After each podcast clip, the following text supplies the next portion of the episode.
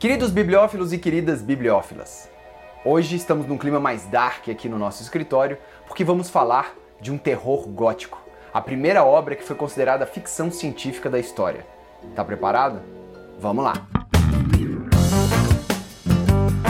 Antes de mais nada, eu gostaria de pedir para você se inscrever no canal, assim você não perde nenhuma atualização e dizer que vem muita coisa boa por aí e vem mesmo.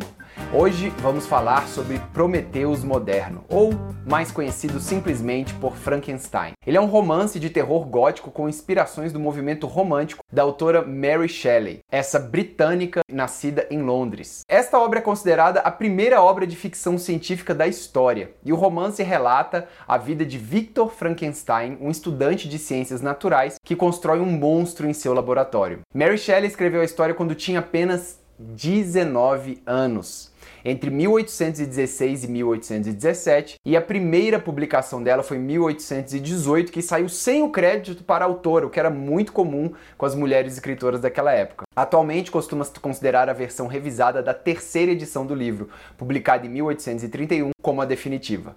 O romance obteve grande sucesso e gerou todo um novo gênero de horror, tendo grande influência na literatura e cultura popular ocidental. O aclamado escritor Stephen King considerou Frankenstein um dos grandes três clássicos do gênero, sendo os outros dois Drácula e o estranho caso do Dr. Jekyll, que é o médico e o monstro. A obra agora está em domínio público e pode ser acessada gratuitamente na internet. Bom, esse pequeno resumo ali eu peguei da Wikipedia para a gente poder entender o que é a obra. Daqui para frente pode ser que role algum spoiler, tá certo? Então se você não se importa com isso, tudo bem. Agora, se você ainda quer ler o livro com todas as suas emoções, e há algumas emoções, pare por aqui, leia e depois volte. Mas vamos lá.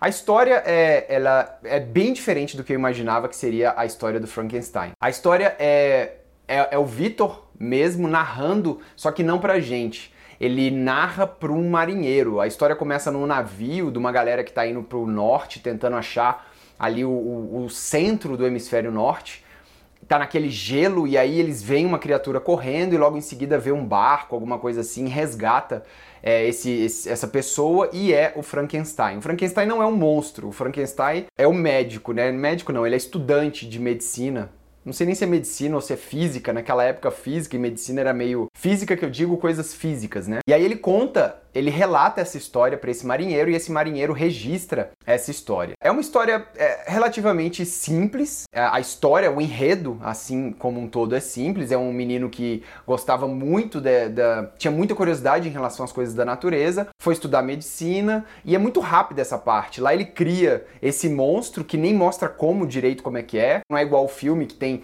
toda uma, uma trajetória em relação ao monstro, não, ele é bem rapidinho ali, e aí o raio bate e vira o monstro, e ele liberta o que ele chama desse mal no mundo. Eu acho que o, o, a, o grande lance do livro é ele trazer vários elementos é, filosóficos também dentro do gênero horror, terror. Terror no sentido de que ele libera esse mal, esse monstro no mundo, e aí vem uma série de questionamentos que fazem o livro ficar interessantíssimo. Como por exemplo, qual que é o papel do criador e da criatura? Porque ele cria uma criatura e ao mesmo tempo essa criatura criatura se rebela e é mais forte do que o próprio ser humano, ela é como se fosse um ser humano melhorado, ele corre mais rápido, pula mais rápido, ele sobrevive às intempéries do mundo muito mais forte do que um ser humano comum, mas ao mesmo tempo é horrenda, é feia, é repugnante, né? Falando em feio e repugnante, esse é um, um, outro questionamento muito interessante que o livro traz, que é a beleza, a questão da beleza, que antigamente parece que era algo muito mais preto no branco, sabe? Muito mais simples de ser analisada. É, tem beleza, não tem beleza. Hoje em dia tudo é muito relativizado.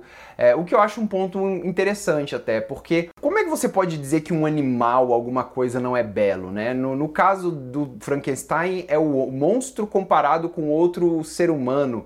Então é, a, a autora tenta ela não chega nos detalhes, mas ela tenta falar que era algo completamente desfigurado, com partes de animais e parte de outros corpos, e, e se criou aquilo, né? É, então tem esse papel do criador da criatura, é, tem um papel da beleza, tem um, tem um próprio papel que você pode trazer esse questionamento filosófico é será que o, o, o, Frankenstein e o monstro são a mesma pessoa, né? No livro não são, é bem claro que são duas pessoas separadas, mas nesse momento em que você solta o mal no mundo, né? Figurativamente falando, que você soltou o mal no mundo, é, será que esse mal não foi feito por você? E esse é um grande questionamento que está no livro. Ele se culpa o tempo todo de ter feito isso, e, e ao final do livro ele quer ir, ir atrás da criatura para poder eliminar essa criatura de todo jeito. Então é como se ele estivesse correndo atrás de algo que ele fez e foi muito ruim, e ele se sente, ele se sente muito mal de ter criado esse monstro, né?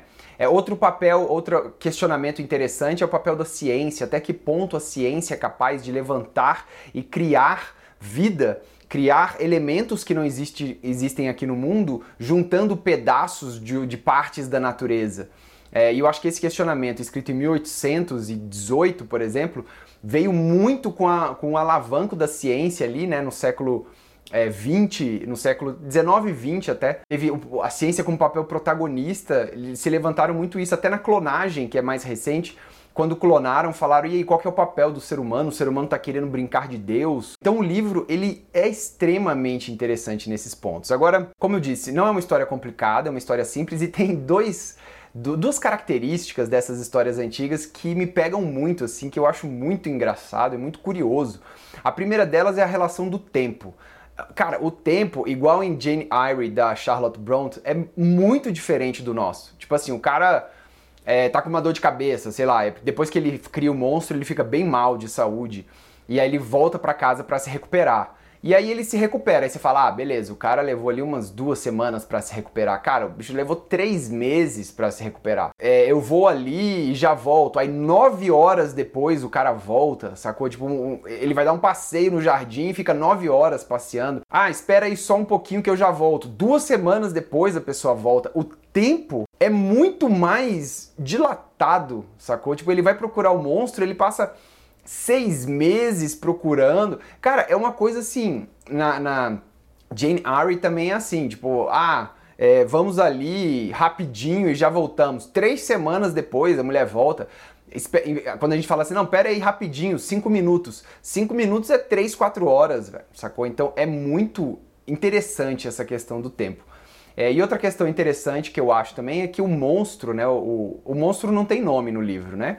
Quando Frankenstein é, encontra com o monstro mais ao final do livro, o monstro ele tem uma conversa intelectiva, cara, que é bizarra. Tipo assim, o cara tem mil palavras, o monstro é um intelectual praticamente. Hoje em dia, o monstro seria considerado um Nobel, porque ele fala muito bem.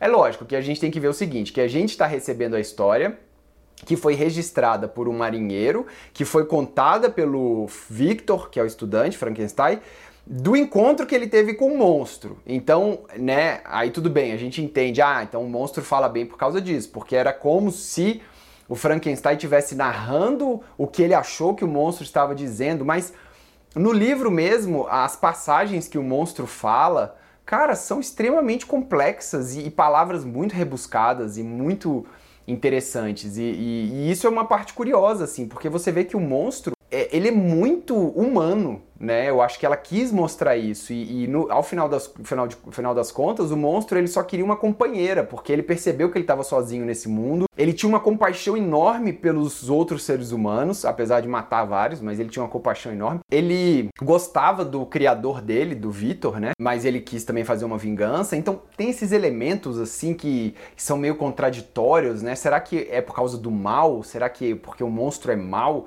Que ele tem esses elementos contraditórios, enfim, são muitos questionamentos interessantes. É, eu não tinha ideia de que o livro seria assim. Para mim, o livro ia ser aquilo que a gente imagina do filme, sabe? Mocinho correndo atrás do monstro, muito mais a questão científica de fazer o monstro, e essa parte é muito rápida, não é isso que a autora quer ressaltar, porque os questionamentos filosóficos que ela traz, eu acho que essa ideia que ela pegou e falou, cara, e, se o ser humano criar um outro ser humano, né, entre aspas, e der vida a essa pessoa, ele é responsável por essa vida ou não? E aí uma série de questionamentos surgem, e por isso que esse livro é tão importante para a literatura de ficção científica. E quem quer escrever ficção científica, ou quem gosta de ler ficção científica, eu acho que esse é o elemento principal que tem que ter no livro. Porque ficção científica nada mais é do que você trazer questionamentos humanos é, em relação ao poder do próprio ser humano, poder da ciência, poder da matéria, questionamentos que é, não existem na realidade, né, naquele momento especificamente, mas que colocam talvez o ser humano numa encruzilhada ali de que caminho tomar como humanidade em si. Então esse livro está muitíssimo recomendado para você. A edição que eu li foi uma edição muito barata aqui no Brasil. O papel do livro é aquele papel mais simples, parecendo um papel de jornal. É esse aqui, ó.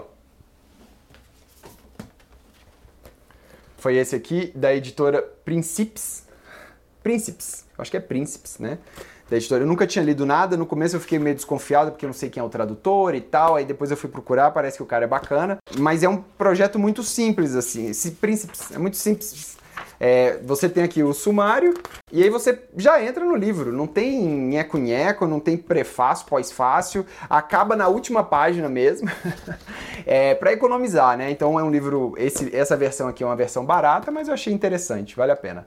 É, e se você não leu, pode ler qualquer versão. Inclusive saiu uma versão agora do Clube de Literatura Clássica, linda, capa dura. A capa, muito curiosamente, foi feita por uma inteligência artificial, aqueles sites que você coloca e ela produz uma, a capa de acordo com a ideia. Não só a capa, como todas as imagens internas. Eu achei isso uma sacada genial. Então fica a indicação aqui. Frankenstein, de Mary Shelley, primeira obra de ficção científica da história, considerada por muitos.